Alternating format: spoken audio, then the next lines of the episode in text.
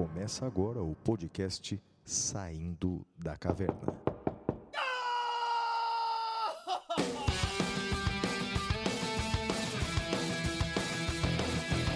Com Guilherme Madeira, Fala galera, sejam bem-vindos, sejam bem-vindas. Flávio Martins. Gravando. Olá, meus amigos, muito bem-vindos a mais um episódio do Saindo da Caverna. Este episódio nós vamos ter intensas discussões, interessantes discussões. É, Flávio, eu queria iniciar de novo agradecendo a, a todo mundo que é, comenta, que fala da gente, fala sobre a gente, sobre o podcast. Olha, é uma repercussão muito boa. É, a repercussão também sobre a fala da professora Carolina Mota Mourão da, da semana passada foi muito boa. Carol realmente é uma baita professora, uma baita pesquisadora. Fiquei muito feliz, Flávio. É, Madeira, temos que agradecer mesmo. A participação dela realmente foi incrível, o feedback foi extraordinário.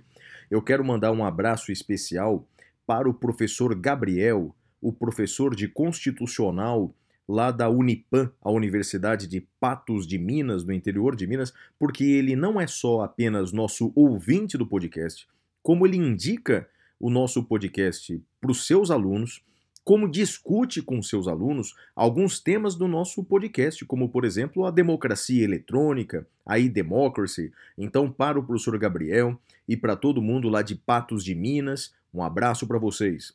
Quero mandar um abraço também para o professor Jefferson Borges, lá de Rio Verde, também nosso ouvinte constante, para o professor José Marques, lá de Alagoas, que também acompanha sempre o nosso trabalho, para o professor Marcelo Ribeiro, lá de Salvador, nosso querido amigo, que também indicou recentemente o nosso podcast para os seus seguidores. Bem, para os nossos colegas professores, um abraço especial, muito obrigado. Se você quiser entrar em contato conosco, pode fazer isso pelo nosso e-mail. Temos um e-mail, que é o podcast ou pode entrar em contato conosco pelas redes sociais, pelo Twitter ou pelo Instagram. O Twitter e o Instagram do Madeira têm o mesmo endereço, madeira10. E os meus endereços também são iguais no Twitter e no Instagram, arroba siga o Flávio. Pode mandar sua observação por lá Inclusive, o meu destaque negativo de hoje, viu, Madeira, do prêmio Capitão Caverna, foi uma sugestão, uma lembrança de um dos nossos seguidores no Twitter. Portanto, Eita! Madeira. É, aliás, não faltam prêmios negativos, hein, Madeira? Não tá fácil, não, não, meu amigo? Olha, os temas negativos estão fáceis, difícil tá os temas bons, né? Tá o prêmio, né? É verdade. É como a flor de lótus, né, Maneira? No meio de tanta sujeira, a gente tem que achar uma florzinha ali, não é? Eu prefiro ler uma outra interpretação da flor de lótus, Flávio, que ela surge porque se alimentou de tanta coisa ruim, surge o belo. Eu prefiro ter a versão mais otimista. Fiquei sabendo que você expôs conversa nossa no Twitter hoje cedo, Flávio. É verdade, Madeira, é verdade, mas não revelei o seu nome. Você agora é que está vestindo a carapuça, não é? Eu realmente acordei depois de ver tantas notícias ontem à noite, hoje de manhã. Eu mandei uma mensagem para você bem pessimista dizendo: "Ah, meu amigo, eu já te disse isso outras vezes, mas creio que a nossa democracia não vai resistir". Qual foi a sua resposta, Madeira? Acho que é a prova que a gente precisa, né? É, opa, parecia um monge budista dando uma mensagem dizendo: Não, meu caro seguidor, não, meu caro discípulo, a democracia resistirá a essa prova. Parecia um sábio e eu respondi o que, Madeira? Eu acho que a resposta minha é impronunciável, né? Otimista do. Caramba! Exato. Otimista do caramba. É isso, Madeira. Apresenta o primeiro bloco do programa aí, meu amigo. Muito bem, gente. Feita essa apresentação, era do primeiro bloco, então vamos a ele, ao Notícias da Caverna. Até já.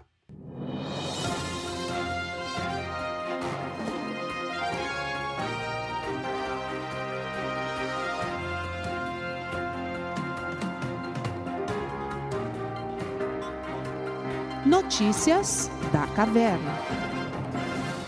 Bem, meus amigos, no Notícias da Caverna, eu gostaria de iniciar com um caso que eu, eu vou dizer para você, Flávio, que é um caso que eu acho que mostra é, é, toda a tragédia em que nós nos encontramos. Eu acho que por onde se olha esse caso, uh, é a tragédia que nos, nós nos encontramos.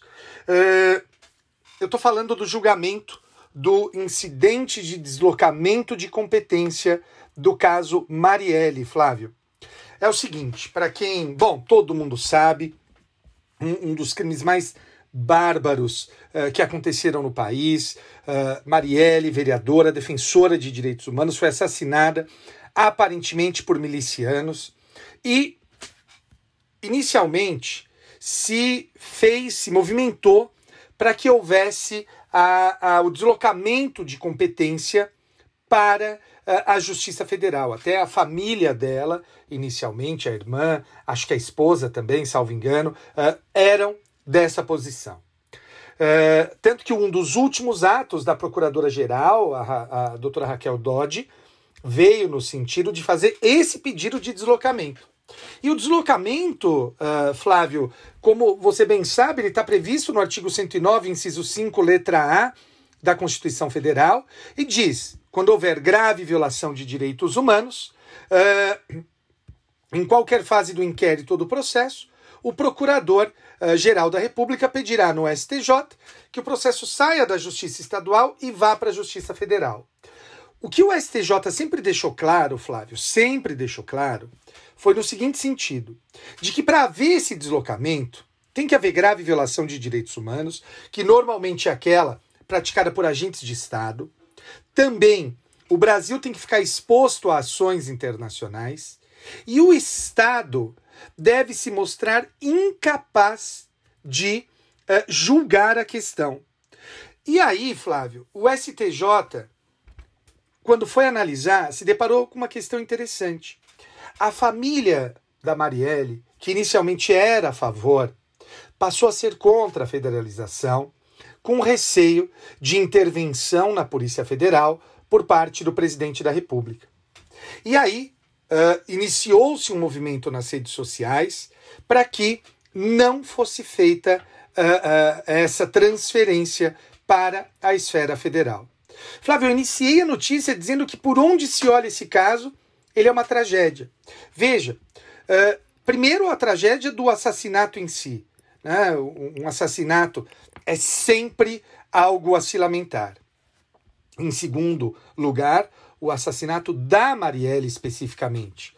Quando você mata um político por conta da sua atuação em defesa dos direitos humanos, é diferente, por exemplo, com todo respeito, se uh, eu for assassinado na rua uh, e não por conta da minha função. Aquele que é assassinado por agentes de Estado na defesa dos vulneráveis é muito mais grave para o Estado de Direito. Insisto, todos os homicídios são graves, mas esse homicídio em especial, como é também o assassinato de vários e vários defensores de direitos humanos que existem no país todo. Mas temos também duas outras tragédias nesse caso. De um lado, a desconfiança inicial em relação ao sistema estadual do Rio de Janeiro.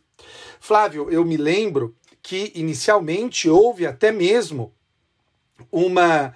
uma uh, foram afastados policiais, perdão, uh, foram afastados policiais porque teriam atrapalhado as investigações. E essa é parte também da tragédia. Claro que depois os policiais fizeram, os que ficaram e investigaram, fizeram uma atuação impecável. Agora, Flávio, há uma outra tragédia, que é a desconfiança das vítimas caso fosse para a Justiça Federal, por conta de uma suposta e possível intervenção do presidente da República uh, nesses inquéritos. Então, nos inquéritos que investigam a morte os mandantes. Então, vejam, é uma tragédia para onde quer que se olhe. Eu acho que talvez o que seja de se elogiar uh, nesse caso, em meio a toda essa tragédia, buscando aí a flor de lótus que você falou. Aliás, eu fiquei até pensando, foi tão bonito que você lembrou da Flor de Lótus, acho que talvez a gente devesse mudar o nome do podcast para Flor de Lótus, mas o fato, Flávio, é que o STJ foi condizente com a, a jurisprudência pacífica dele. O STJ disse: olha, não há nenhum indicativo de que o Estado não consiga atuar nesse caso. Portanto, indefiro o pedido de, uh, do incidente de deslocamento. Foi isso que foi decidido, Flávio, e acho que vale a pena o nosso ouvinte ter uh, consciência dessa jurisprudência pacífica do STJ. Flávio. Perfeito, Madeira. Eu tenho, enquanto você falava, eu pensava em alguns itens aqui em que eu queria dar o meu palpite. Não é? O primeiro deles é o seguinte: é, é, é impressionante, não é? É triste até é, o fato de como nós brasileiros estamos nos acostumando com a violência. Já percebeu isso, Madeira? Sim. Enquanto nós já, já acostumamos, quer dizer, é, é assim, a, hoje em dia um assalto num semáforo eh, seguido de morte, ele já não aparece mais nos jornais, né? O que seria, em qualquer país civilizado, né? um, um crime como esse aparece nas capas de todos os jornais, no Brasil é nota de rodapé tamanha a violência corriqueira e isso faz com que nós nos acostumemos. Quer ver um exemplo, Madeira? Um fato que nos chocou no podcast passado, no episódio passado, que é aquele assassinato do menino de 14 anos. Segundo a, a prova pericial, ele morreu, Madeira, com um tiro de fuzil pelas costas, Madeira. Pelo amor de Deus, eu é. vi isso hoje, Você Flávio. viu isso? Então, pois é. Vi. Isso aconteceu semana passada e nós já não, fal não falamos mais disso. Nós brasileiros já não estamos mais falando disso. Um menino de 14 anos morreu dentro de casa com um tiro de fuzil pelas costas e nós não falamos mais disso. Madeira, você viu outra, outro episódio triste mas que aconteceu essa semana é, nos Estados Unidos, ah, meu na Deus. cidade de Minneapolis, um rapaz chamado George Floyd. Né? Olha, um Flávio, negro... só uma coisa. Diga. Eu, eu ia até pedir antes do episódio para a gente não comentar desse caso, porque eu vi de relance, vi de relance as imagens, aquilo me fez um mal lascado, mas eu acho que você tem razão. Uh, fala desse caso, é muito importante sim esse caso, Flávio. Então, Conta para as pessoas que não sabem do que se trata. Pois é, um americano é, negro de 46 anos, chamado George Floyd, na cidade de Minneapolis, ele foi preso e imobilizado pelos policiais. Foi colocado ao chão, né? É, e, e, e, os policiais deram-lhe, pressionaram-lhe a garganta com os joelhos, e ele disse reiteradas vezes: Eu, eu não consigo respirar eu não consigo respirar. I can't breathe. Né? Meus, meus amigos, ele, infelizmente ele morreu sufocado. Ele morreu sufocado. Bem, o fato é o seguinte: é uma violência, um, um crime bárbaro, né? é uma mistura de abuso de autoridade e racismo, que não é exclusividade dos americanos. Né? Acontece no mundo inteiro, infelizmente. Ocorre que a reação, Madeira, eu não sei se você viu as imagens do que aconteceu no dia seguinte na cidade de Minneapolis, no estado de Minnesota. Não vi, Flávio. Terra arrasada, Madeira. Os, os protestos feitos pelo povo norte-americano, sobretudo pela comunidade negra americana, olha, é, é, é assustador ver a violência da reação do povo. Eu não estou sugerindo né, que nós uh, possamos reagir com violência às manifestações. Mas o que me assusta é a omissão. O que me assusta é que esse assunto já virou página virada no Brasil. E de certa forma, hein, Madeira, é, vale para o caso Marielle também. Hoje, até quando as pessoas perguntam, mas quem matou Marielle? Logo a resposta que vem à tona é, mas você deve ser um comunista? Tá perguntando, tá, tá... Ou seja, Madeira, segunda coisa que me incomoda, não é? A primeira coisa é essa é, o, o, o, o, descaso com a, a, violência, o fato de nós já nos uh, termos uh, uh, conformado com essa violência. A segunda coisa que me incomoda muito é a politização de tudo. Nesse país, nós vivemos agora um momento insuportável em que tudo é politizado. Madeira, até remédio virou tema de discussão política. Né? Ou seja, e no caso da morte da vereadora Marielle, de forma, de forma muito clara isso, né? É, certas homenagens que são feitas a, a Marielle, porque veja, ela era minoria em vários sentidos, ela era homossexual, ela era negra, portanto, é, mulher, exatamente. Ou seja, homenagens que são feitas a Marielle costumam ser objeto de repúdio por parte da população. Lembra daquela cena em que uma placa lá no Rio de Janeiro foi quebrada por candidatos, Madeira, dentre eles Wilson Witzel. Lembra disso? Que não? foram eleitos. Eleitos, Também deputados, sim. com esse discurso da sim. violência. Então, Exato. o Bra... então, olha, muitas coisas estão me incomodando, Madeira. Então, esse descaso com a violência, o fato de nós nos conformarmos com ela, a politização de tudo, bem, isso, enquanto você falava, isso me vinha à cabeça. É, outra coisa que me vinha à cabeça é o seguinte, Madeira, você disse assim, não é, no caso do deslocamento da competência da Marielle, a família começou a escrever nas redes sociais, várias pessoas começaram a escrever nas redes sociais. Isso me lembrou de um tema de direito constitucional, Madeira. Não sei se você conhece a expressão, creio que sim, é efeito backlash. Já ouviu falar ou não? Já ouvi, ouvi de você, Flávio. Então conta É. pra gente o que é. Né, isso é muito legal. O, o efeito backlash, que veio, é uma expressão que vem lá dos Estados Unidos, né, backlash effect, são é, reações. Reações que podem ser sociais ou reações que podem ser institucionais a decisões ou futuras decisões do Poder Judiciário. Então, quando você falou assim, olha, manifestações direcionadas ao STJ, isso é o efeito backlash. Enquanto algumas pessoas acham isso nocivo, uma tentativa de pressão ao, ao STJ no caso, eu costumo ver pelo lado bom. Eu me filio à tese lá dos, eh, dos professores norte-americanos, como eh, David Landau, eh, Reva Post e outros tantos, não é? de que, na verdade, isso é uma maneira democrática das pessoas eh, darem suas opiniões. Não, é? não que o judiciário deva se nortear pela vontade da população, porque muitas vezes o judiciário ele age de forma contra-majoritária. Mas é importante o judiciário também conhecer os pleitos da população. Então eu acho bacana isso, a, a população se manifestar sobre a, a federalização eh, da investigação e do processo do caso Marielle, isso eu enquadro aí no efeito backlash. Né? Sobre a federalização, Madeira, você Antes de você falar da, falar. da federalização, deixa eu só Claro. ah, abrir uma pequena divergência, uma pequena divergência sobre o que você falou. Hum. Eh, é o seguinte, Flávio, eu concordo que é importante que a população se aproprie eh, dos temas, que a população discuta os temas, mas eu me incomodo, Flávio, com, com uma coisa. Eh, já teve ministro do Supremo, por exemplo, que há algum tempo atrás, notadamente na época do auge da Lava Jato, eh, deu entrevista dizendo o seguinte: a população, perdão, o Supremo precisa ouvir a voz das ruas. E também teve ministro, Flávio, na época do mensalão, que no plenário do Supremo gritava: vá para as ruas, ministro, vá para as ruas ouvir a população. E o fato, Flávio, é que hoje nós temos visto parte, ao menos, da população pedir o fechamento do Supremo.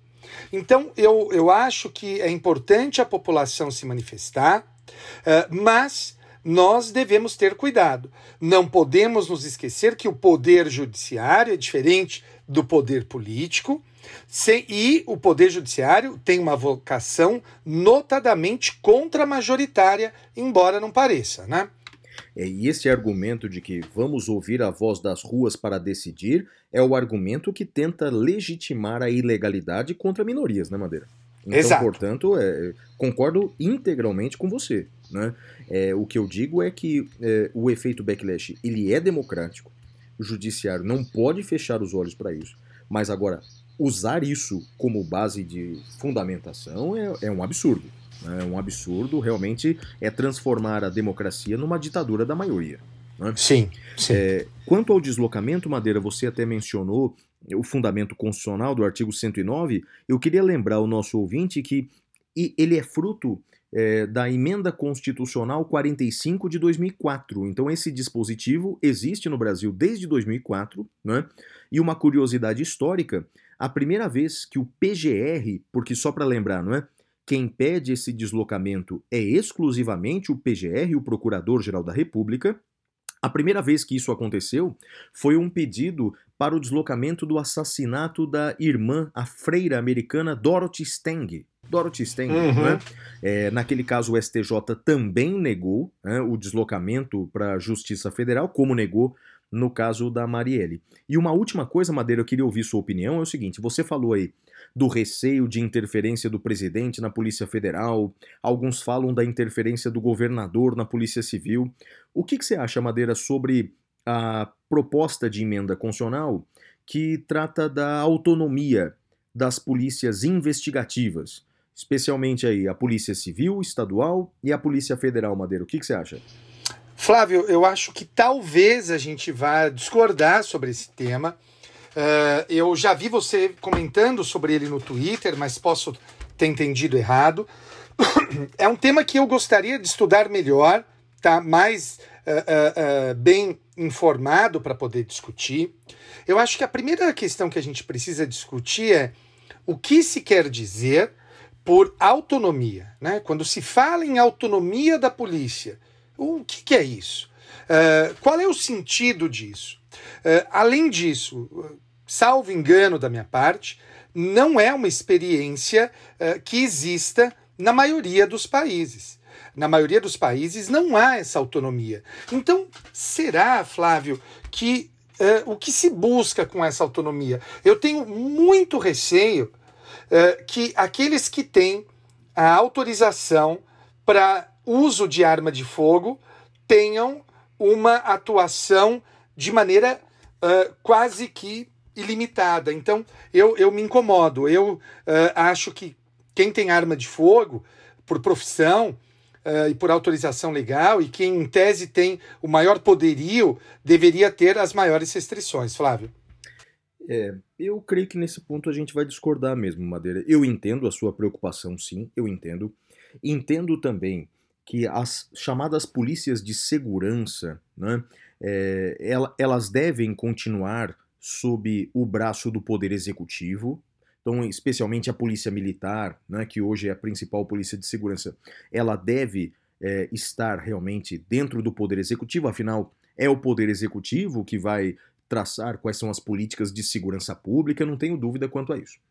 A, a, minha, a minha dúvida, a nossa divergência, diz respeito à polícia judiciária, à polícia investigativa, à polícia civil e à polícia federal. Porque o problema, Madeira, no Brasil, né, é que isso vem acontecendo nas últimas décadas.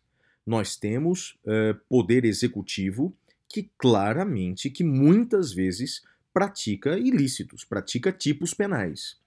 E aí você ter uma polícia que faz parte do próprio poder judiciário, né, in, do, do próprio Poder Executivo investigando o Poder Executivo, né, obviamente que essa polícia acaba sendo objeto de cerceamento né, por parte do Poder Executivo. Né. É o que é, vemos aí em alguns estados, né, há, algumas polícias civis que acabam sendo lenientes com o, o governador e, e, o governo daquele estado, Uh, e, e, muitas vezes o, o, agora a Polícia Federal é acusada dessa interferência.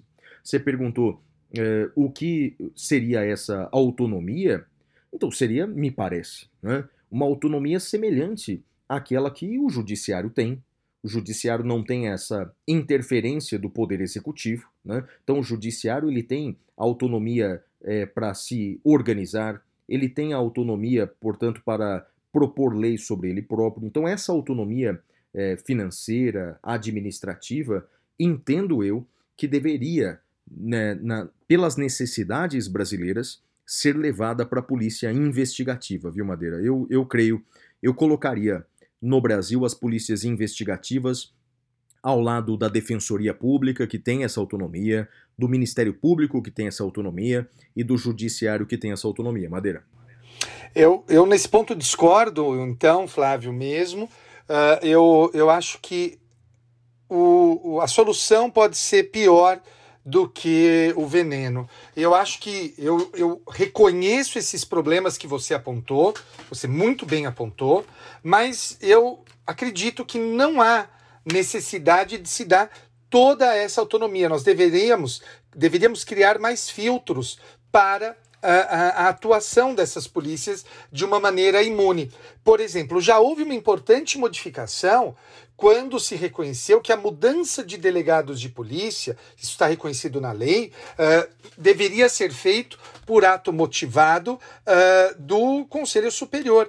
E a retirada de inquéritos de um delegado para o outro somente em casos muito específicos. A verdade é que tivemos ali.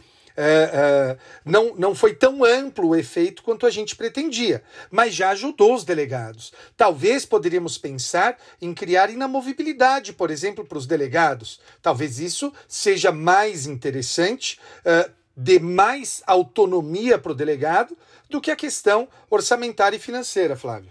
Entendi, entendi. Concordo integralmente com você. Houve um avanço, né? Um, digamos assim, um passo na direção da inamovibilidade, mas um passo que ainda tem brechas para o abuso, né? Então, sim, a, basta sim. uma decisão administrativa fundamentada e o papel aceita tudo, né? Então, sim. o papel aceita qualquer fundamento. Mas então, esse é um assunto que a gente pode voltar em um outro podcast, inclusive convidando pessoas que sejam da área, não é? Então, para ver a posição dessas pessoas, creio que vale a pena, hein, Madeira?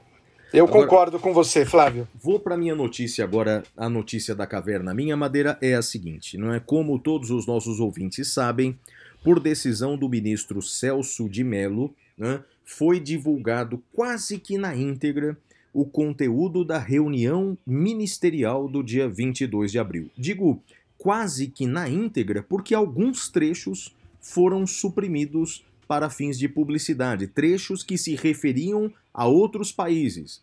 Segundo alguns, alguns trechos claramente falando sobre a China, outros sobre o Paraguai. Bem, nunca saberemos porque esses trechos foram suprimidos. Tirando esses pequenos trechos que foram suprimidos, todo o conteúdo foi divulgado, inclusive divulgado pelos veículos de imprensa. Alguns apelidaram a, a, aquele vídeo de o Celção da Tarde, porque o, a decisão partiu do ministro Celso de Mello, o decano do STF. Bem, o fato é o seguinte: naquela reunião, é, quase tudo foi divulgado, embora o tema central fosse a, a possível interferência do presidente da República na Polícia Federal, outros temas ali é, laterais também foram divulgados. É, um desses fatos divulgados, das falas divulgadas que mais repercutiu, foi a fala do ministro da Educação. Né? O ministro da Educação ele tem algumas falas é, muito peculiares, né? É, e ele falou algumas coisas interessantes. Então, é, eu destaco alguns trechinhos. Um primeiro, que ele não gosta nada da expressão povos indígenas, porque, segundo ele, o povo brasileiro é um só, portanto, não deveria ser utilizada a expressão povo indígena. E, mas o que mais repercutiu foi quando ele sugeriu a prisão de alguns vagabundos, eh, inclusive a começar pelos vagabundos do STF. E aí, Madeira, surgiu uma discussão se essa segunda fala né, dos ministros do STF como vagabundos se seria crime contra a honra ou não. Se seria crime contra a honra ou não. O ministro Celso de Mello, no seu despacho, ele afirmou né, que, na opinião dele, aquela fala configuraria crime de injúria. E aí, Madeira, fica a pergunta: crime de injúria ou não? Numa reunião ministerial, chamar os ministros do STF de vagabundos. Qual a sua opinião? Esse é um tema tão difícil, né, Flávio? Bastante, e não tô sendo. Bastante, não tô, Madeira. Não, eu não tô sendo irônico, cara, porque eu, eu vou dizer. Eu sei disso, eu sei, e foi discussão, lembra que foi discussão no nosso episódio 1 do podcast, a gente falou sobre isso, na, o tema liberdade de expressão, e aí é, nós mas, divergimos. Mas há um, um segundo aspecto aí, que é o seguinte: nenhum dos ministros foi nominado, né? Será que existe crime contra a honra da instituição? Os ministros do Supremo?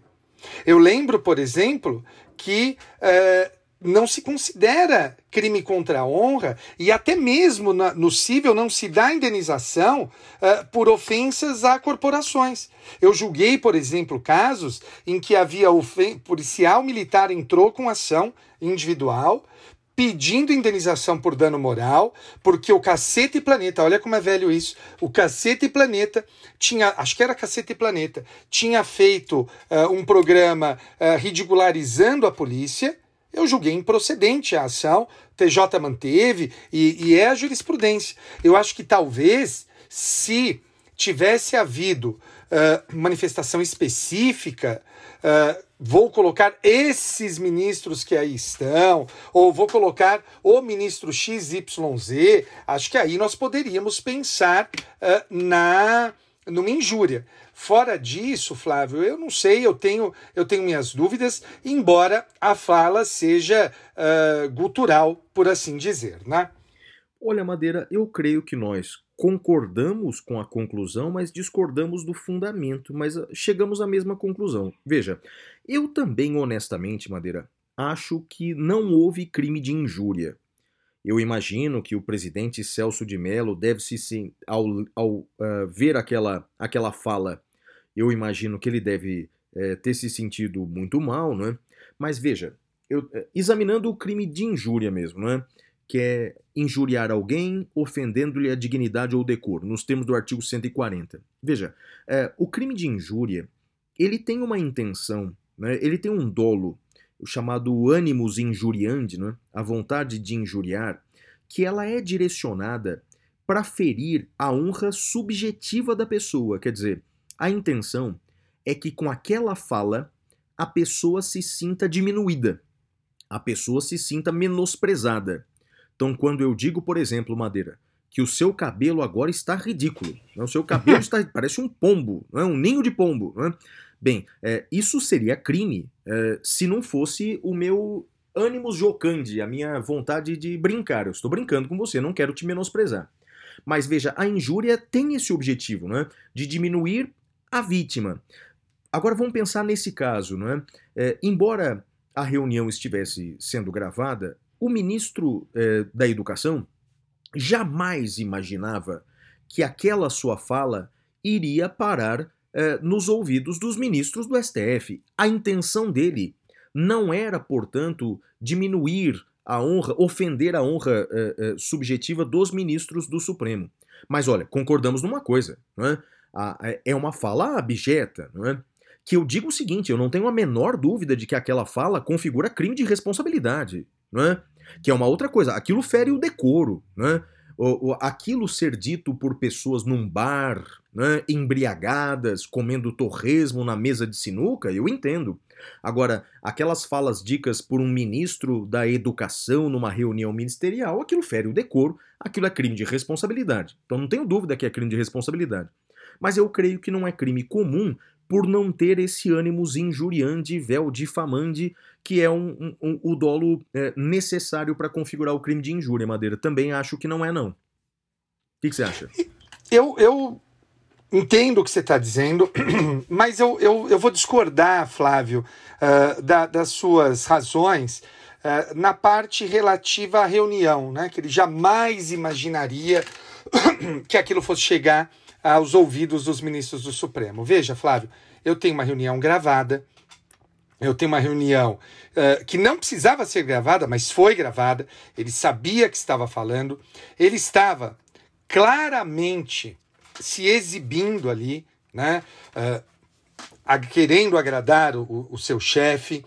Uh, acho ainda que porque ele, ele alega isso, né? Eles alegam, e esse vai ser parte do tema cavernoso, eles alegam que não, mas aquela era uma reunião uh, privada, não havia problema algum. Não, aquela não era uma reunião privada, aquela era uma reunião pública. E além disso, né, Flávio? Segredo de dois só existe se um deles está morto. Que dirá segredos daquela quantidade de pessoas que estava ali, né? Eu não sei quantas pessoas estavam, mas sei que tinha até mesmo gente que já não era mais. Uh, uh, já estava com um ou dois pés fora do governo, como é o caso do ministro Sérgio Moro. Uh, então, ele não pode alegar surpresa ou, ou ignorância. Né? Então, nesse ponto, a gente discorda, mas no resultado nós chegamos ao mesmo lugar, Flávio. É, Madeira, realmente, realmente, realmente. Mas é, o fato é que, que, que, que cena triste, né? E outra coisa, é aquela fala que eu disse e não comentei, a questão de que não se gosta da expressão povos indígenas, tendo em vista que o povo brasileiro é um só. Esse é um assunto que eu abordo é, no meu livro, sabe, Madeira? Porque o tema do índio é um tema que está na nossa Constituição também, não é? E como meu livro é de constitucional, eu acabo abordando essa questão do índio. O fato é o seguinte, Madeira, é curioso, né? É, mas nós brasileiros tratamos essa questão do índio muito diferente dos nossos vizinhos aqui na América do Sul. Nós tratamos de forma diferente. Diferente da Colômbia, diferente do Equador, diferente do Peru, da Bolívia, diferente desses países, não é? é porque, veja, nesses países vizinhos, não é? os índios eles têm um respeito bem maior do que aqui no Brasil, sabe, Madeira? Por exemplo, é, você sabia que nos países vizinhos, como Bolívia, Equador, Colômbia, é, as línguas indígenas são consideradas línguas oficiais? Olha que idiomas, interessante. É, pois é, no Brasil, mas de jeito nenhum. Segundo o artigo 13, só a língua portuguesa é nossa língua oficial. Outra diferença é que nos nossos vizinhos aqui as terras ocupadas pelos índios pertencem a eles, aos índios. E aqui no Brasil, segundo o artigo 20, as terras ocupadas pelos índios pertencem à União. E aí vem essa discussão danada, não é, do que nós brancos vamos fazer com as terras dos índios, é? as terras ocupadas pelos índios, já que as terras pertencem à União. E afinal de contas, até nós brancos podemos legislar, Madeira, sobre o garimpo em terras indígenas. Então veja, esse discurso do ministro, né, de que é, nós não gostamos de a expressão povos indígenas, porque o povo brasileiro é um só, esse, é, Madeira, é aquele discurso de uma maioria branca, não é? É o discurso da maioria branca que quer se sobrepujar sobre as, as minorias. É, é bem verdade que esse discurso em favor dos índios no Brasil é um discurso que não tem muito apelo, né? porque os índios configuram no Brasil uma grande minoria no sentido numérico. Né? Existem aquelas minorias que numericamente eh, são grandes, como as mulheres, que são a maioria, os negros, que são a maioria no Brasil, mas eles são minorias no sentido jurídico. Os índios, coitados, eles são minorias no sentido jurídico e no sentido numérico. Você sabia que, segundo o censo do IBGE, a população indígena corresponde a 1% do povo brasileiro? 1%. Madeira, nós matamos todos. Ma dizimamos quase todos, só sobrou 1%. E agora esse 1% que sobrou é obrigado a ouvir um ministro de Estado dizer que não gosta da expressão povo indígena porque povo somos nós brancos e eles têm que se amoldar. Olha, Madeira, a, a, mais uma frase abjeta, mais uma frase abjeta, da qual eu discordo completamente. As pessoas confundem a democracia com ditadura da maioria. Tristes tempos, Madeira. Flávio, eu concordo plenamente com você. Uh, em gênero, número e grau, acho que, uh, uh, sim, nós temos historicamente uma dívida com índios, com negros, e essa dívida precisa em algum momento ser resgatada. Uh, e na verdade a coisa parece que só piora, né? A dívida só faz aumentar, Flávio. Agora eu tenho uma proposta aqui para você. Eu ainda tenho uma notícia. Uh, eu ia falar de um julgamento que ainda não se encerrou. Começou o julgamento do compartilhamento de dados pelo, pelo uh, por aplicativos, mas como a gente já está gravando há bastante tempo, Flávio, eu vou fazer o seguinte: eu vou pular essa minha notícia. Você quer falar da próxima notícia ou a gente vai para o tema cavernoso? Falo porque eu quero ouvir sua opinião. É, então vamos Madeira, lá. Então, o, o ministro do STJ é, determinou mandado de busca e apreensão em residências é, ocupadas pelo governador do Rio de Janeiro. Né? Nesses mandados de busca e apreensão, foram apreendidos aparelhos celulares e computadores do governador do Rio de Janeiro. Madeira, queria aí que você comentasse, não é? já que é sua área, especialmente processo penal, porque o STJ proferiu essa decisão, E segundo, é, se o, o, Poder Judiciário pode determinar a apreensão de é, celulares de governador e, quem sabe, até presidente. Diga aí, Madeira. Bem, Flávio, está no STJ porque um dos suspeitos da investigação é um ministro, ministro é o governador Wilson Witzel. E por isso a competência é do STJ. Uh, ah, crimes ocorridos durante o mandato e em razão do exercício da função, se é que ocorreram, a competência é do STJ. Agora, Flávio, uh, a apreensão de celular, eu, eu, eu vi que uh, teve ex-general né, que, que ficou nervoso, fez nota, mas, Flávio, num sistema de direito ninguém está acima de ninguém no Estado Democrático de Direito. Então, o, o celular uh, do de quem quer que seja, meu, seu, do governador, do presidente, ele não está imune à produção probatória e, por isso, não há problema em se determinar a busca e apreensão. Flávio, não sei se você concorda com essa, com essa opinião. Concordo, Madeira, e diria o seguinte: é, as prerrogativas que o presidente, o governador tem, é, estão na lei, não é?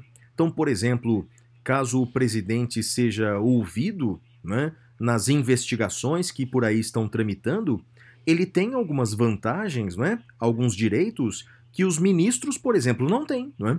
Os ministros foram intimados para depor sob pena de condução coercitiva. Isso, por exemplo, não aconteceria com o presidente da República, tá certo, Madeira? Uhum. Sim.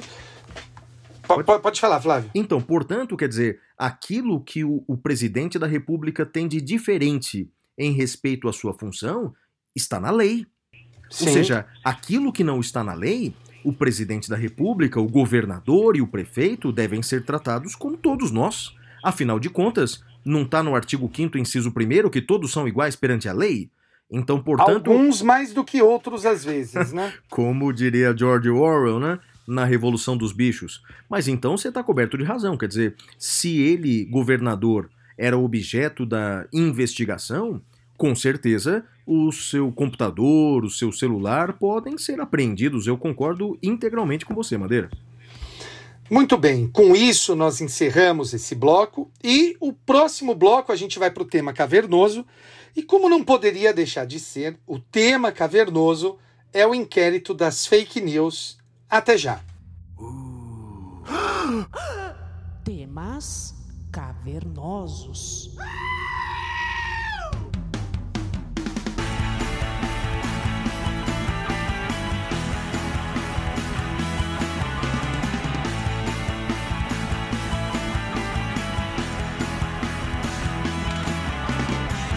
Bem, meus amigos, nós vamos tratar neste episódio do inquérito 4781, vulgarmente conhecido como inquérito das fake news.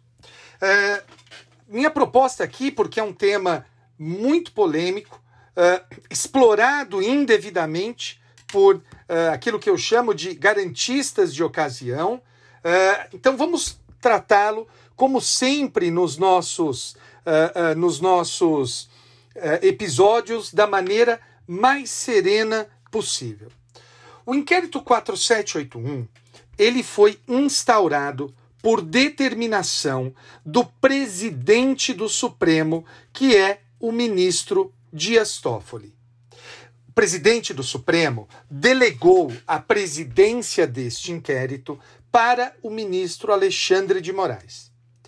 Qual é o fundamento legal deste inquérito? Bem, fundamento legal propriamente não há. O que existe é o artigo 43 do Regimento Interno do Supremo Tribunal Federal. Eu vou ler para o nosso ouvinte o disposto nesse artigo. Ocorrendo infração à lei penal, na sede ou dependência do tribunal, o presidente instaurará inquérito se envolver autoridade ou pessoa sujeita à sua jurisdição, ou delegará esta atribuição a outro ministro. Nos demais casos, o presidente poderá proceder na forma deste artigo ou requisitar a instauração de inquérito policial, de inquérito à autoridade competente. O ministro incumbido do inquérito designará escrivão dentre os servidores do tribunal. Que, que aconteceu?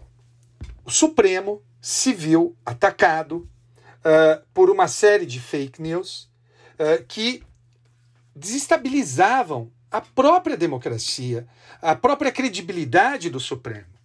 Diante disso, o presidente se valeu deste artigo no regimento interno e disse assim: fake news são crimes cometidos uh, utilizando a internet, utilizando o WhatsApp, e como está em todo lugar, está inclusive no plenário do Supremo, nas dependências do Supremo. Portanto, reconheço a incidência do artigo 43 e determino a instauração de inquérito policial.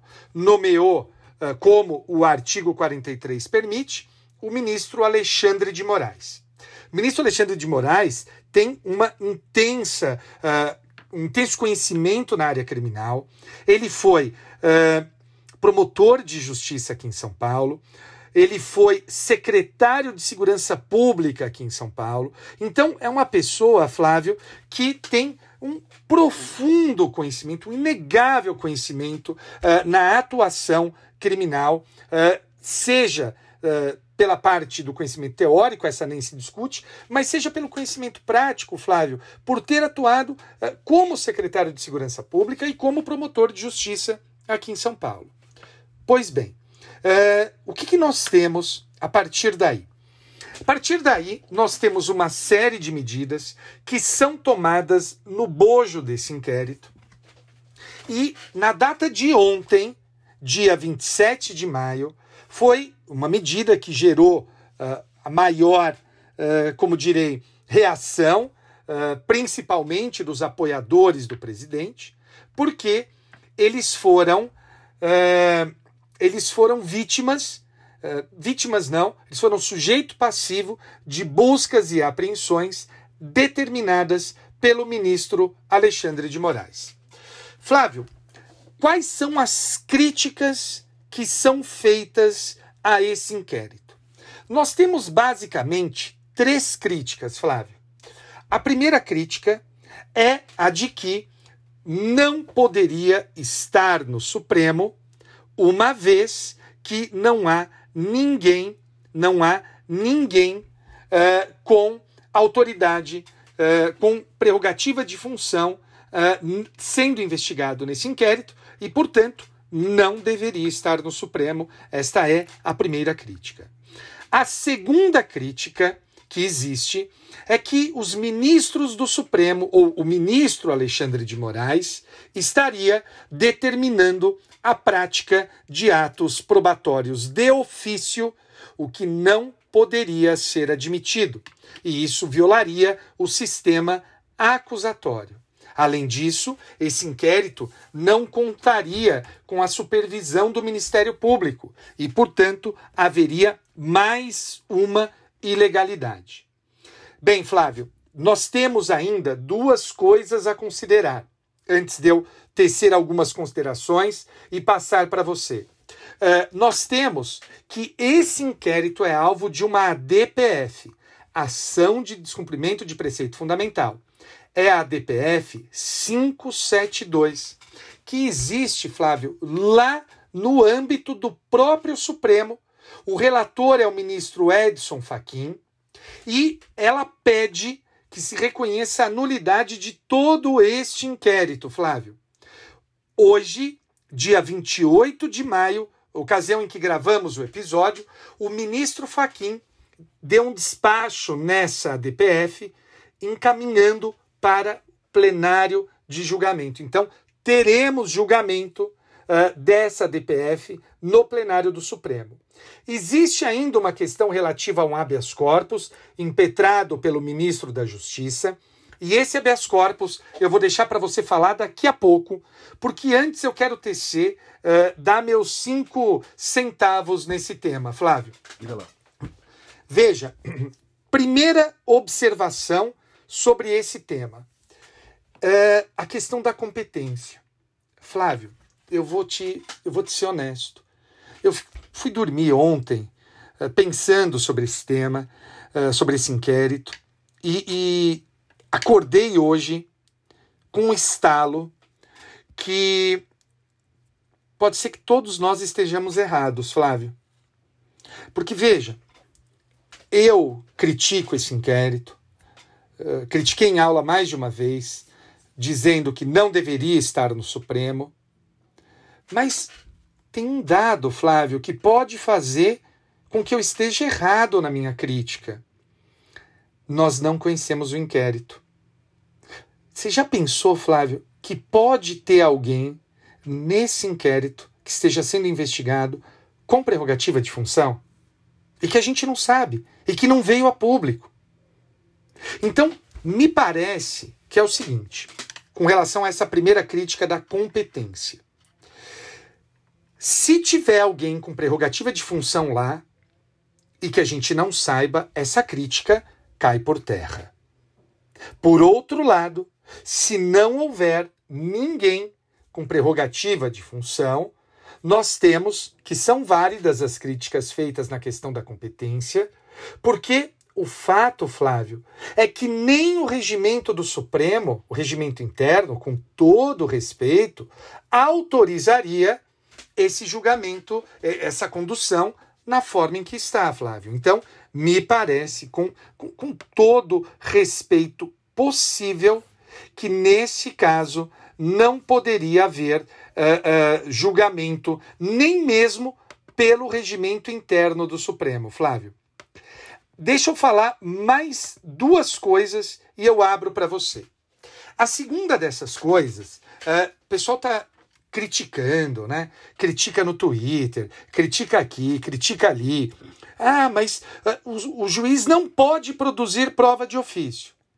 Bom, Flávio, eu digo isso desde a primeira edição do meu livro. Só que o meu livro tem uma coisa que eu sempre foi muito cara para mim. O meu livro eu deixo claro quando eu sou posição minoritária e quando eu sou posição majoritária. E desde a primeira edição do meu livro, Flávio, eu digo o seguinte: olha, é, eu sou contra juiz produzir prova de ofício, mas o Supremo reconhece que é válido. Tem até artigo de lei, Flávio. É o artigo 156. Você defendeu isso no seu mestrado. Eu lembro que a gente discutiu já sobre, sobre esse tema. E o fato é que eu indico acórdãos do Supremo dizendo que os poderes instrutórios do juiz são válidos. Sabe quem diz que é válido, Flávio? O Marco Aurélio, ministro Marco Aurélio, um dos ministros mais garantistas que tem, diz que uh, esses poderes instrutórios são válidos. Então, me parece que está uh, aí o artigo 156 há vários anos, nunca ninguém se insurgiu contra ele, e agora nós temos uh, esses garantistas de ocasião querendo invocar o garantismo para dizer: olha, o que o Supremo está fazendo é errado. Alto lá, gente. Há que se ter um mínimo de vergonha e um mínimo de. de uh, uh, uh, como direi, um mínimo de coerência. É, é o mínimo que se espera. A terceira questão é a ausência de supervisão do Ministério Público realmente quanto a essa questão de ausência de supervisão do Ministério Público.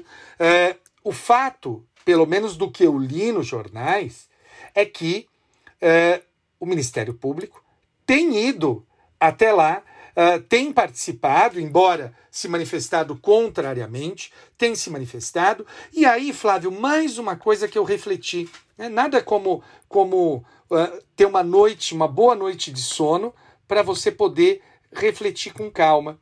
E, e aqui são, são só reflexões, eu gostaria de ouvir sua opinião. O Supremo, atendendo o pedido do Ministério Público, o Supremo, atendendo o pedido do Ministério Público, disse que o Ministério Público tem poder de investigar. Ele admitiu a investigação pelo Ministério Público. Só que também disse é, que aquela investigação do Ministério Público não era a única existente. O Supremo disse que haveria outras formas de investigação preliminar.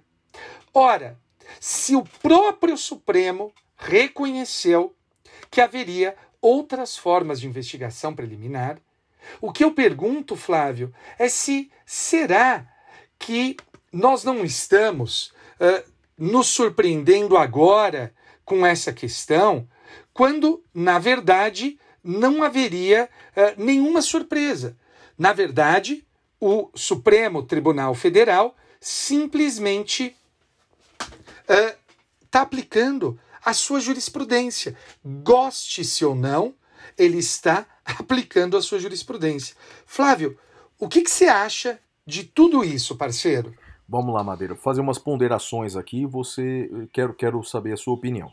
Então, primeiro, eu acho que um ponto em que nós concordamos com certeza é a gravidade dos fatos que estão sendo investigados. Não é?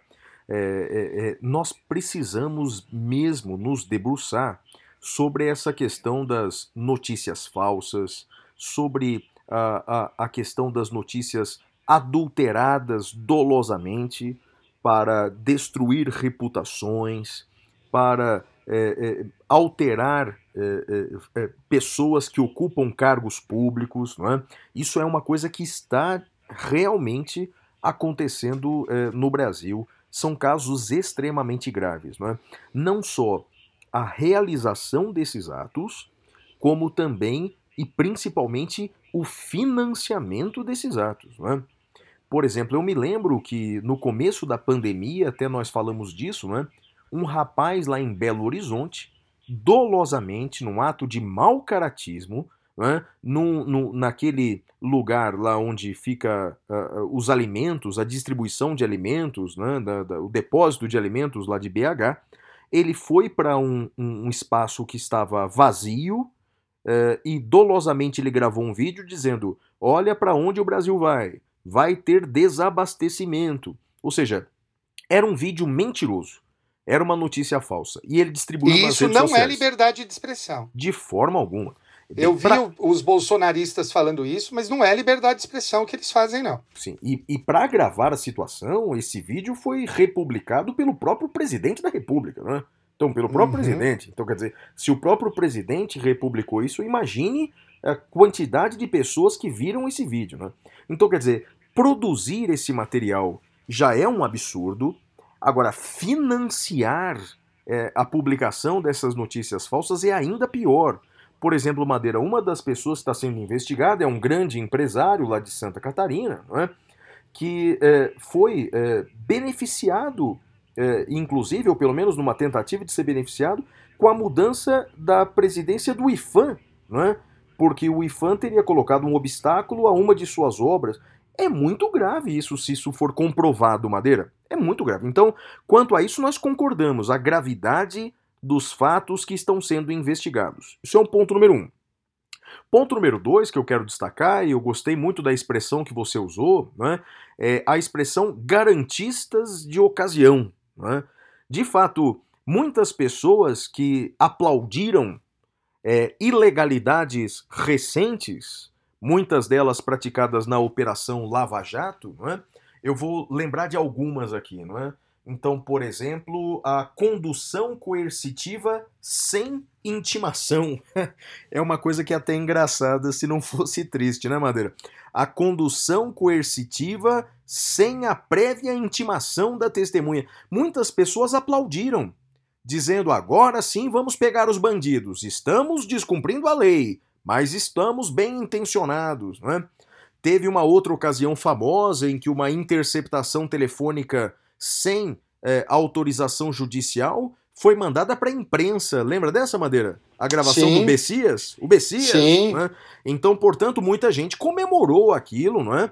Dizendo que, olha, é uma ilegalidade, mas que tem uma finalidade boa, não é? Bem, muita gente que comemorou aquelas arbitrariedades agora estão criticando essas uh, irregularidades agora e vice-versa.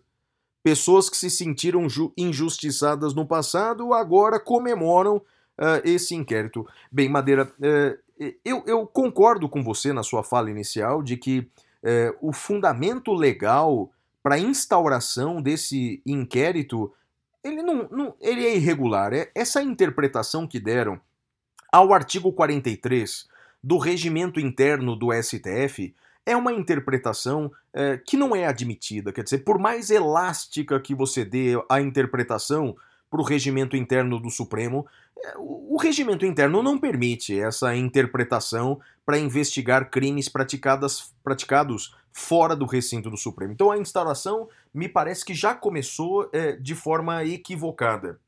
E uma coisa que me preocupa muito aí, Madeira, não é? Uma condução que está sendo feita pelo próprio STF, se der ensejo a uma ação penal, que eu tenho seríssimas dúvidas se haverá uma ação penal, parece que o Procurador-Geral da República está muito resistente a isso, mas se houver uma ação penal, a, a, a, o STF que conduziu a investigação vai julgar. Quer dizer, não vejo maior violação é, ao, ao sistema acusatório do que isso, Madeira. Mas, Flávio, Diga. isso já existe hoje, né? Não, sim. Os julgamentos da ação penal originária são assim. Porque o relator dos inquéritos dos senadores e deputados é um ministro do Supremo que depois vai participar do julgamento da ação penal uh, no colegiado. Ele não é afastado. Concordo com você, Madeira. Mas, mas, mas temos que concordar que é, é, é, é, é uma exceção é, que não me parece correta ao sistema acusatório, né? A investigação Sim. deveria ser deixada nas mãos da polícia e nas mãos do Ministério Público, e não Mas, Flávio- do judiciário que vai julgar ao final. Sabe quem alegou esse tipo de questão e, e não conseguiu muito êxito? É. O pessoal do Mensalão, o, o, o Renan Calheiros, todos aqui, até o Roberto Jefferson. Bom, Roberto Jefferson é do Mensalão. Todos eles alegaram isso. Todos. E sabe quem foi contra, Flávio, essa alegação? Ah, o Ministério Público. Então, o fato, e, e eu fico profundamente irritado, é que a gente precisa ser um pouco, levar o direito um pouco mais a sério. Parafraseando aí uma famosa obra, não é nem levar os princípios, é levar o direito um pouco mais a sério. A gente não pode ficar escolhendo quando usa um, quando usa o outro. Então, sim, ou bem reconhecemos que é ilegal a participação do relator no inquérito e no julgamento da ação, ou admitamos isso de maneira ampla. Agora, mantermos esse pick and choose de escolher quando um princípio, quando outro, isso eu tenho certeza que você não aprova, assim como eu. com certeza, Madeira. Isso, isso, isso é muito triste. Isso me lembra aquela expressão do italiano Franco Cordeiro, que é o estado mental paranoico. Ou seja, nós já tomamos a nossa decisão, já decidimos o que nós queremos. Agora vamos buscar os argumentos jurídicos que embasam a nossa prévia convicção. É mais ou menos isso, né, Madeira? Então, Aliás, abrindo um parênteses, Flávio, você mencionou o nome do professor Franco Cordeiro. Eu tenho uma triste notícia para você e para os nossos ouvintes. Uh, semana passada, ou retrasada, agora eu já não me lembro, a pandemia a gente perde a noção do tempo, faleceu o professor Franco Cordeiro. eu creio que É, retrasada, Madeira. Creio que retrasada. Retrasada, né? Isso. É, eu tô, tô perdido no tempo. O professor Franco Cordeiro faleceu, eh, um dos grandes nomes do processo penal italiano, do sistema acusatório italiano. No Brasil, foi reverenciado por muita gente. Há um belo texto no Conjur de autoria do professor Jacinto. Então, recomendo eh, imensamente que procurem esse texto do professor Jacinto no Conjur. Flávio. E nesse caso aí, Madeira, nesse tema cavernoso do episódio de hoje, tem uma pitada a mais que eu queria acrescentar, não é? É, o bem, para quem não mora no Brasil vai achar estranha essa minha fala, mas o ministro da Justiça, André Mendonça, ele impetrou um habeas corpus em favor do ministro da Educação e em favor de outros investigados nesse inquérito. Então, Madeira, é isso mesmo que você ouviu, né? O ministro da Justiça impetrou um habeas corpus preventivo em favor do ministro da Educação. É, bem, tecnicamente falando, ele poderia impetrar esse habeas corpus e a minha mãe também. E olha que a minha mãe nem tem formação jurídica, não é? Na verdade, segundo a Constituição, o habeas corpus ele pode ser impetrado é, por qualquer pessoa, em favor de qualquer pessoa. Nesse caso, foi o ministro da Justiça o impetrante. E a ideia, Madeira, é, com esse habeas corpus preventivo, fazer com que o ministro da Educação sequer deponha nesse inquérito policial. Portanto, a intenção desse habeas corpus preventivo é evitar que o ministro da Educação deponha e, ao não comparecer uh, uh, uh, para o seu depoimento, que ele não seja é, preso por essa sua ausência. Bem, Madeira, eu tenho minha opinião sobre isso. Qual que é a sua opinião, Madeira? Ele pode se recusar a depor nesse caso? O que, que você acha? Veja, vamos, vamos numa, numa outra questão prévia que é Pode o ministro da Justiça impetrar um habeas corpus desse, Flávio? Veja, é, mas você, você quer ser o pode é, constitucionalmente, se ele pode? Que, que, que resposta que você quer, Madeira? Flávio, foi eu, eu não tive muito tempo de fazer uma grande pesquisa para o episódio de hoje, mas eu fui pesquisar a lei que cuida do Ministério da Justiça, Flávio, e das atribuições do ministro da Justiça. Não sei se você chegou a olhar essa lei antes do episódio. Não. É a Lei 13.844, de 18 de junho de 2019. Lei 13844, de 18 de junho de 2019. E aí, Flávio, eu fui olhar, essa lei cuida do Ministério da Justiça, fala das atribuições do Ministério da Justiça no artigo 37. E diz assim, Flávio: constituem áreas de competência do Ministério da Justiça e Segurança Pública. Inciso 1. A defesa da ordem jurídica, dos direitos políticos e das garantias constitucionais. Veja, aquele que for mais ingênuo ou mais cínico vai dizer: olha, o artigo 37, inciso 1 desta lei dá autorização para o, advogado, o ministro da Justiça promover, uh, impetrar esse habeas corpus, porque é uma defesa das garantias constitucionais. Como eu disse, eu acredito que só uma pessoa ou muito uh, uh, ingênua ou muito cínica para fazer essa defesa, porque o fato é que ele está sim atuando uh, de maneira a defender os interesses de membros do governo e de apoiadores do presidente. Me parece que não é esse o sentido do artigo 37. Deveria ter é, atuado a AGU nesse caso, a Advocacia Geral da União. A ela caberia a defesa e caberia a defesa do ministro da Educação não caberia a defesa uh, dos apoiadores do presidente. Os apoiadores do presidente, uh, que foram alvo da busca e apreensão, devem contratar advogados, uh, advogados que tantas vezes foram por eles vilanizados, quando, por exemplo, da Operação Lava Jato, mas o fato é que todos têm direito a um advogado. O advogado é essencial à justiça. Hoje mesmo, eu, eu atendi por videoconferência uh, por duas vezes dois advogados distintos. E, e, e, é muito bom quando se tem uma atuação uh, com o advogado, que você tem uh, ambas as partes respeitosas, né? Eu respeitando o advogado, o advogado me respeitando, cada um fazendo o seu papel, cada um cumprindo o seu trabalho.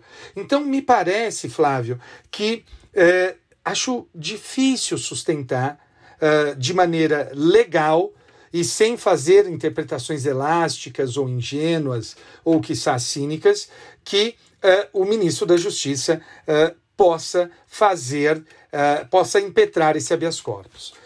Quanto Madeira, ao primeiro ministro... deixa eu só fazer uma interrupção, cara. Que, mas você dormiu bem mesmo, Madeira, né? Por quê? Porque você tá polido, rapaz. Que coisa bonita. Eu não teria a menor capacidade de falar isso com tanta elegância. Olha, me parece, salvo o melhor juízo, né, que ele extrapolou os limites legais da atuação do Ministério da Justiça, Madeira, mas para, parabéns, viu? Parabéns, eu nem vou fazer os meus comentários, são semelhantes aos seus todavia com outros adjetivos, né? Mas sim, então quanto à primeira parte, concordo integralmente com você, ok. Vamos lá, Madeira, continue.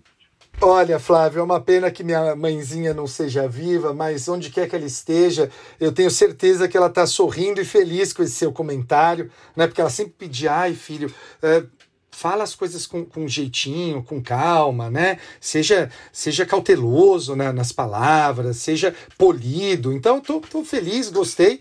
Obrigado aí pela, pelo elogio. Vou, vou repetir outras noites como essas. E olha que, na verdade, eu acordei, Flávio, sendo muito honesta, que eu fui dormir às 11 da noite, 10 e meia, 11 da noite, acordei às 4 da manhã quatro da manhã preocupado, fiquei pensando aí na situação do país e, e acho que uh, essa mistura de noite mais ou menos bem dormida com preocupações me tornou um sujeito mais, mais polido. Eu só mas... vou fazer um, um acréscimo aqui, mas você disse é, é, é, o, o, o papel a qual ele se prestou é, deveria ser feito é, pela, pela, Advocacia Geral da União. E aí eu faço uma observação, eu também falei isso nas redes sociais, né? Na verdade, eu fiz uma brincadeira com o ministro André Mendonça. Quando ontem à noite, eu dormi mais tarde que você. Quando ontem, no final da noite, ele disse que impetrou um habeas corpus em favor do ministro da Educação e de outros investigados, eu respondi assim para ele, de forma um pouco irônica, é verdade. Ué, mas o senhor voltou para a AGU? eu perguntei para ele, né? Boa. Pois é. é. E algumas pessoas fizeram uma intervenção que agora eu vou fazer em nome deles. Mas esse Madeira talvez não seja um papel nem da AGU. Não é um papel também da AGU impetrar um habeas corpus em favor de todos os investigados. Na, todos na, não. Na, todos exatamente, não. Exatamente, exatamente. Do ministro da Educação, tudo bem, mas de. Sim. de da Sara Sara Winter que a, acampou na, na frente do, do parlamento é, é, é, incitando a criação de uma milícia armada, me parece que não é papel da Advocacia Geral da União. É apequenar uma instituição pública, não, Madeira? A gente precisa ter mais cautela com, com as instituições. Uh, e aí eu discordo de, de, de, do ideólogo do governo, né, que diz que as instituições não interessam, o que interessam são as pessoas. Eu discordo plenamente. Uh, as instituições são maiores do que as pessoas. Nenhuma pessoa é maior do que a sua instituição. Eu nunca serei maior do que a magistratura, você nunca será maior do que a advocacia. As instituições, elas são o pilar que sustenta a democracia, não o indivíduo. Uh, e quanto. Gostei também dessa fala de novo, eu achei que você fosse elogiar, mas vamos lá. E quanto ao ministro ser obrigado a depor Veja, o próprio Supremo já disse né, que a pessoa não é obrigada à condução coercitiva para fins de interrogatório. Uh, caberia até uma reclamação para o ministro Gilmar Mendes, uh, que é o relator dessa ação, para dizer que não cabe condução coercitiva para ser interrogado o suspeito da prática criminosa. Flávio? Então, concordamos nesse ponto, hein, Madeira? É, ou seja, entendemos que esse habeas corpus, embora é, ele possa ser interpretado, ele possa ser impetrado, e ele foi impetrado pelo ministro, é, qualquer pessoa poderia impetrar, mas discordamos do uso da instituição, não é? Para Sim. esse habeas corpus, e concordamos que ele deve ser concedido, né? Esse habeas corpus uh, uh, preventivo para que o ministro não seja preso nem conduzido coercitivamente para ser obrigado a depor. Concordamos então, né? Preso eu não sei, porque eu não sei o, a extensão da investigação, uh, mas conduzido coercitivamente ele não pode, Flávio. Concordo, concordo plenamente com você. Vamos lá para o próximo bloco, Madeira, mas vamos sair desse, desse, desse, desse clima e vamos para o nosso quadro que você apresenta. Muito bem, e com isso a gente vai para o nosso próximo bloco, que é o Pintura Rupestre. Até já!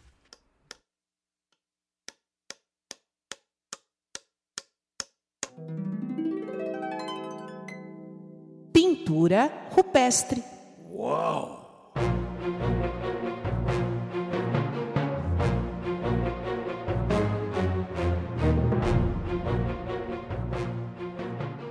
Bem, Madeira, nesse bloco agora, que é o bloco destinado a dicas culturais, eu quero dar duas dicas para os nossos ouvintes.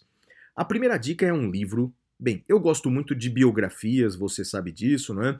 E uma biografia que eu gostaria de indicar para os nossos ouvintes, caso eu não tenha indicado ainda, mas é uma das minhas biografias preferidas, é o livro Dom Pedro I, Um Herói Sem Caráter, da autora Isabel Lustosa, da Companhia das Letras. Então é a biografia do nosso. Bem, é, parece bem típico esse nome, né? Herói sem caráter. Eu bem, adoro esse livro, Flávio. Extraordinário, não, Madeira? É extraordinário, né? É, bem, é, é, um dos é um dos meus personagens preferidos da história, confesso para você, Dom Pedro I. Bem, não, não que ele tenha, não que eu tenha muito, é, muito, muito orgulho é, do, dos, do, do, dos feitos ou malfeitos de Dom Pedro I. Né? De fato, é como diz o, o subtítulo do livro: é um herói sem caráter mesmo.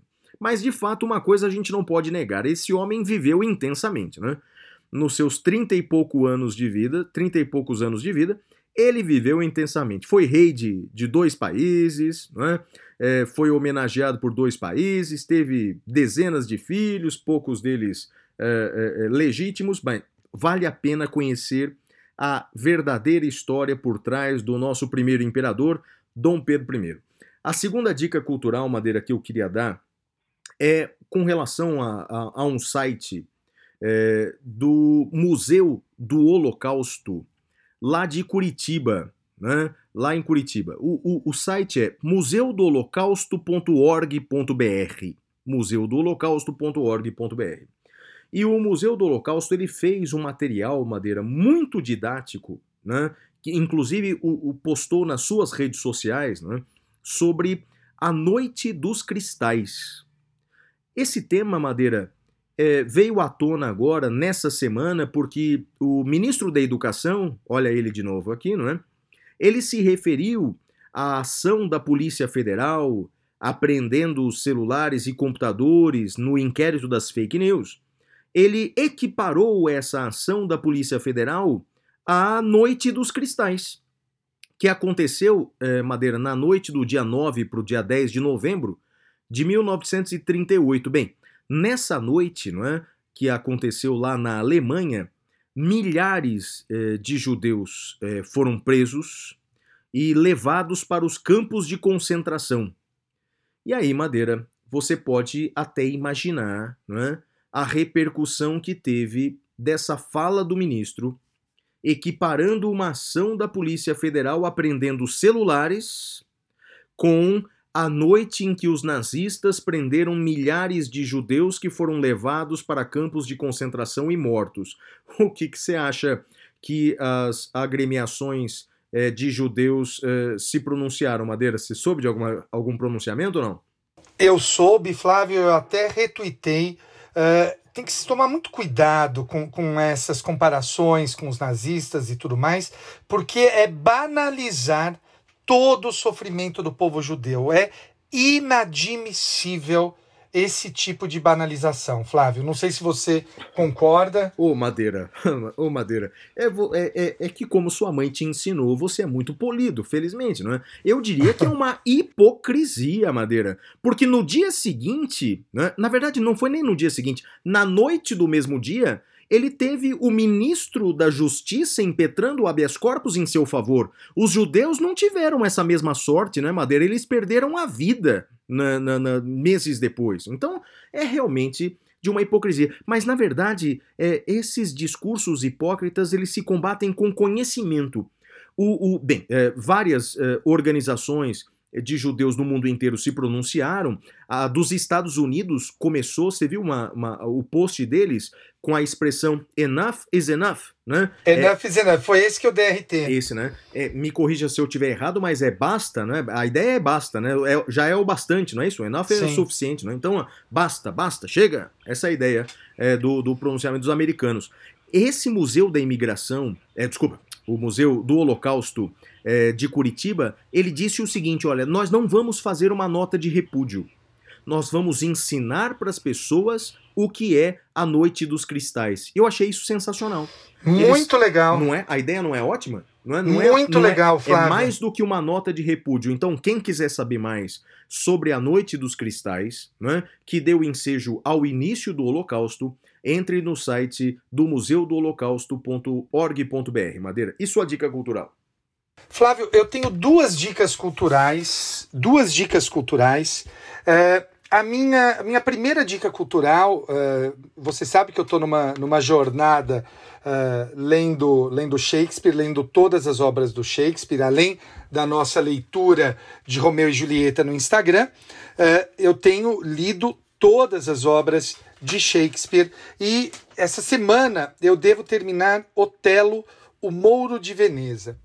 Otelo Mouro de Veneza trata do demônio de olhos verdes, eh, como ele diz, que é o ciúme. né? O ciúme é aquilo que envenena a alma, turva a visão, turva a vista, mas nesse, nesse livro, eh, Otelo Mouro de Veneza, Flávio, eh, a gente é apresentado aquele que talvez seja eh, o pior e mais atual vilão da história, que é Iago.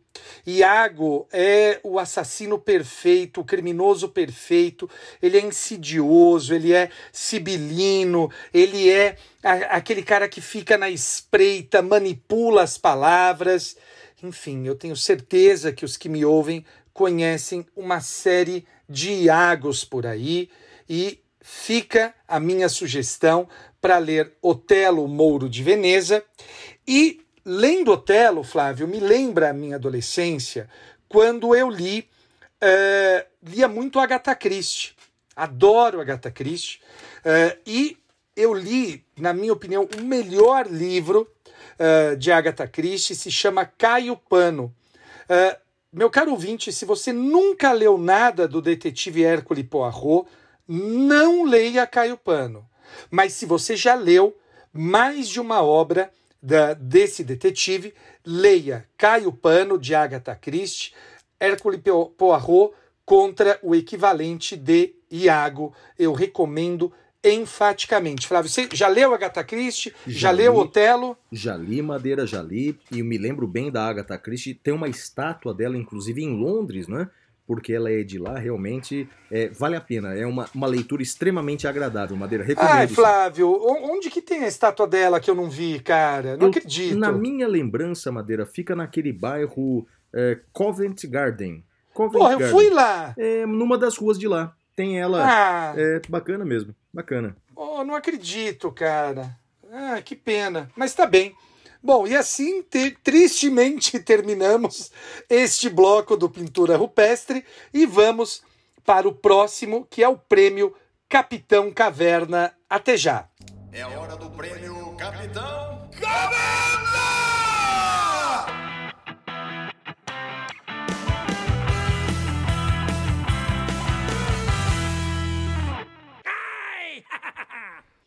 Bem, amigos, o meu destaque negativo do Capitão Caverna vai para os fiscais de postagem. Veja, é, a gente posta coisa na internet, qualquer coisa, seja no Instagram, seja no Twitter, e o sujeito vai lá e em vez de ou discordar do mérito do, do que se posta, eh, ou se eh, eh, ou apoiar, discordar, enfim, mas a pessoa simplesmente vai lá e diz: você não deveria postar isso, você deveria postar aquilo, e assim sucessivamente. Pois o fato é que esses fiscais de postagem são efetivamente muito chatos. E, e, e aí, enfim, o fato é esse, né? A, a gente vive momentos tão difíceis que a- o grande lance da internet é que a gente não é obrigado eh, eh, a seguir aquilo que a gente não gosta. Então, segue o jogo, né? Eh, Tem aquele aquele famoso meme, né? Bill vê algo na internet que ele não gosta, Bill simplesmente vai embora. Seja como Bill. É isso aí, Flávio. Perfeito, Madeira. Gostei da frase. Gostei da frase do Bill. Olha, o meu destaque negativo da semana é, vai para uma ideologia que vem crescendo no Brasil, né? que é a luta contra o globalismo. Né? A ideia de que nós somos uh, autossuficientes e que, portanto, a supremacia deve prevalecer sobre a ideia de um mundo global, a ideia uh, com instituições internacionais. Bem, Madeira, esse discurso aí deu ensejo a duas consequências recentes. Você sabia que numa organização, num grupo de países liderados pela OMS para distribuição homogênea das vacinas, você acredita que o Brasil está fora desse grupo ou não? Como é que é, Flávio? Não, veja, a OMS coordenou um grupo de países, não é? Que a preocupação é o seguinte: no momento em que a vacina eh, for descoberta, é, o receio é que um determinado país monopolize a distribuição das vacinas. Então a ideia é que haja uma coordenação internacional para a distribuição das vacinas. E tanto os Estados Unidos quanto o Brasil não fazem parte desse grupo. Por que será, Flávio? É, eu entendo os Estados Unidos, eu imagino que, como eles estão avançados na pesquisa, não é? é eles querem, se caso descubram a vacina, distribuam entre eles. Até porque é o slogan do governo americano, né? American First, America First. Mas eu confesso que eu não entendo o Brasil fazer parte dessa discussão. E agora, hoje, Madeira, no dia de hoje, quando nós gravamos o podcast, um grupo de países é, coordenados pela ONU discutem é, é, soluções globais para a economia, mas o Brasil também não faz parte desse grupo. Ou seja, esse discurso, Madeira, vazio contra o globalismo, tem trazido consequências objetivas e eu espero que não sejam, num futuro próximo, ainda mais nocivas para o nosso povo. Né? Então, esse discurso de soberania, eu entendo a importância da soberania, mas é, refutar por razões é, absurdas né? esses organismos internacionais, vou dar um exemplo lá da Europa, né? quando a Polônia, por exemplo, o governo polonês invadiu, interferiu na independência do poder judiciário, foi o Tribunal de Justiça da União Europeia que mandou reverter aquela posição do governo polonês. Então, quer dizer, é, um organismo internacional foi capaz, portanto, de reverter um retrocesso na Polônia. É, se é, fossem tão contrários ao globalismo, o retrocesso teria permanecido. Madeira? Flávio, você sabe quem também não curte organismos internacionais? Quem é contra tribunais internacionais de direitos humanos? Quem não gosta de órgãos internacionais? Que diz que é dominado uh, pelo mal, uh, com cheiro de enxofre e tudo mais? Conheço algumas pessoas, mas de quem você está falando, Madeira? Do nosso vizinho aqui do lado, do Hugo Chaves. Eu espero que a Venezuela não seja o nosso efeito Orloff, Flávio. Pensei nele também. Pensei no sucessor, no Nicolás Maduro, que na verdade é, é a sequência do Hugo Chaves. Né? São os dois, né? Exatamente, São os dois, né? Exatamente. Eu só espero que não haja o efeito Orloff, Flávio. Concordo contigo, Madeira. E seu e destaque... para o nosso ouvinte, eu recomendo que uh, procure uh, efeito Orloff no uh, no Google para entender do que nós estamos falando. E o seu destaque positivo, Madeira, qual é? Flávio, é o mesmo que o seu, eu vou deixar você falar, Flávio. Ah, o meu destaque positivo é o seguinte, Madeira: todos nós podemos fazer a nossa parte durante a pandemia. Eu sempre digo que quando terminar a pandemia, cada um de nós deve olhar para trás e tentar ter orgulho do que nós fizemos nesse período. Como você foi durante a pandemia? Você foi mais egoísta, mais individualista, só pensou em você? Ou conseguiu pensar em outras pessoas, agiu de forma altruísta? E vários professores de direito, não é Madeira, se reuniram, nós acabamos fazendo parte desse grupo também, e, e, e participamos de uma maratona de aulas em favor do Hospital das Clínicas em São Paulo. Uma maratona de aulas que, uh, uh, durante todo o dia, aulas ao vivo no Instagram, em que as pessoas elas participam doando desde cinco reais para o Hospital das Clínicas em São Paulo. Não é isso, Madeira? É o seu destaque positivo também? É o meu destaque positivo. Nós uh, essa é uma iniciativa e, e, acho importante até dar um nome. Quem uh, uh, iniciou essa, essa ação é o professor André Stefan, uh, professor uh, junto conosco, promotor de justiça aqui em São Paulo, triatleta, um baita cara, gente boa. Foi ele que iniciou isso. E eh, então o destaque positivo é para essa ação. E você pode, no Instagram de cada um de nós, eh, instalar, instalar, clicar na sua. Na sua na sua. clicar no link que tem na nossa bio para fazer a sua doação, Flávio. É isso aí, Madeira. E a gente já conseguiu, não é? Ah, na, na, primeira edição desse evento, nós já conseguimos aí um, uma quantidade razoável de dinheiro, mas queremos muito mais, né? Podemos ajudar muito mais, mas daí a gente precisa da ajuda de todos os nossos ouvintes. E esse é o nosso destaque positivo do prêmio Capitão Caverna Madeira.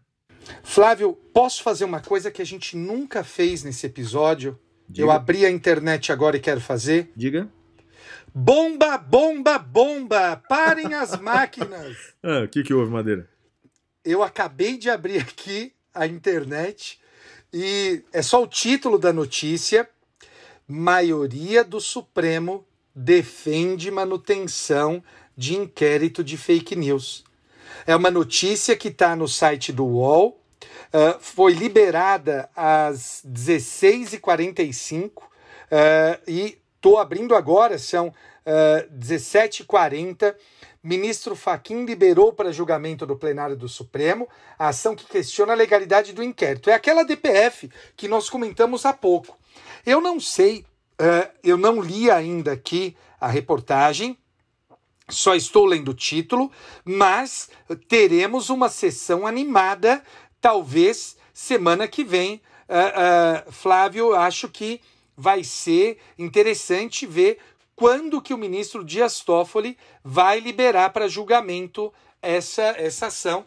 Teremos um julgamento agitado, Flávio. E com certeza um dos temas do episódio 17, né, Madeira? Vamos nos despedir da turma, meu amigo. É contigo. Galera, obrigado. Queria deixar um beijo pro meu pai, pra minha mãe e pra você. E pra Xuxa. Continue na quarentena, Xuxa. Valeu, gente. Tchau, tchau. Tchau, tchau.